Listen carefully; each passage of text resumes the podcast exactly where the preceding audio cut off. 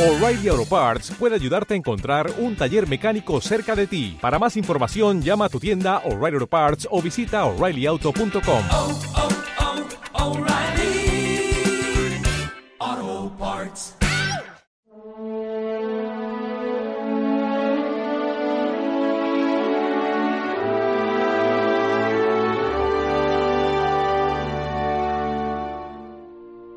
Aquel que no renuncia a todos sus bienes no puede ser discípulo mío. Claro, esta, esta frase de nuestro Señor eh, podría parecer negativa. No, tienes que renunciar a todos tus bienes para ser mi discípulo. Por tanto, renuncia a la alegría, renuncia a disfrutar, renuncia a la familia, renuncia a comer bien. Y dices, no, no se trata de eso. Más que renunciar, la palabra es anteponer. O sea, todos tenemos en, en nuestra vida prioridades. Hay gente que tiene como prioridad eh, el trabajo. Tengo que trabajar mucho para llevar dinero a casa. Hay gente que tiene como prioridad el, descanso con los amigos. Hay gente que tiene como prioridad el quedar bien delante de todo el mundo. ¿Y qué es lo prioritario en tu vida?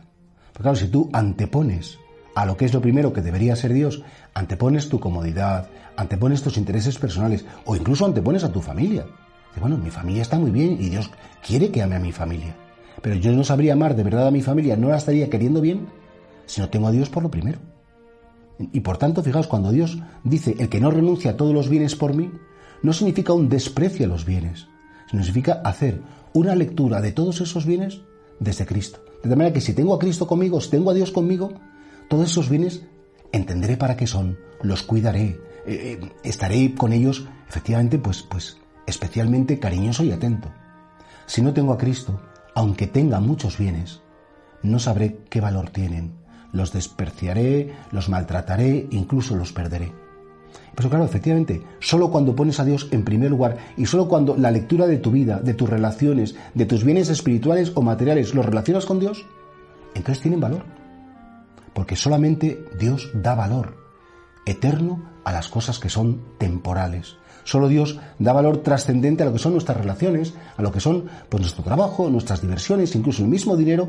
Si no lo ves desde Dios, te puede esclavizar. Las mismas diversiones, si no las ves desde Dios, te pueden como crear dependencias y adicciones terribles. Es decir, o filtramos la vida desde Él, o miramos con su mirada, o pensamos con su pensamiento, o sentimos con sus sentimientos, o estamos equivocándonos y estamos perdiendo la vida así. ¿Cuánta gente tan preocupada de el qué dirán, cuánto dinero tengo, cuántas casas me compro, qué va a ser de la política, qué va a ser de mi equipo de fútbol? ¿Qué va... Dice, sí, pero todo eso te da la salvación. Todo eso, en el fondo, te hace feliz.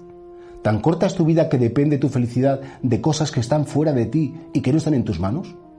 ¿O realmente tú has querido poner el centro de tu felicidad en la relación con alguien que es tu Dios, que te ha dado todo eso y te va a dar mucho más?